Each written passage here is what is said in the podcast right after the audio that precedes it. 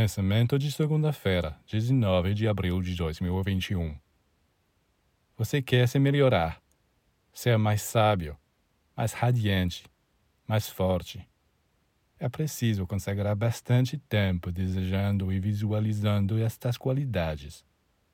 Imagine ser rodeado de luz, enviando seu amor pelo mundo inteiro, resistindo a dificuldades e tentações Pouco a pouco, as imagens que você forma desta qualidade se tornam vivas, atuam sobre você, transformam você, ao mesmo tempo em que trabalham para atrair do universo os elementos apropriados para introduzi-las em você.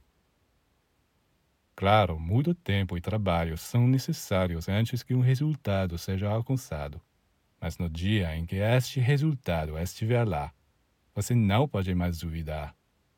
Você se sente acima de você uma entidade viva que o protege, o instrui, o purifica, o ilumina e, em casos difíceis, lhe dá o apoio de que você precisa. Primeiro, você deve formar esta perfeição no mundo mental.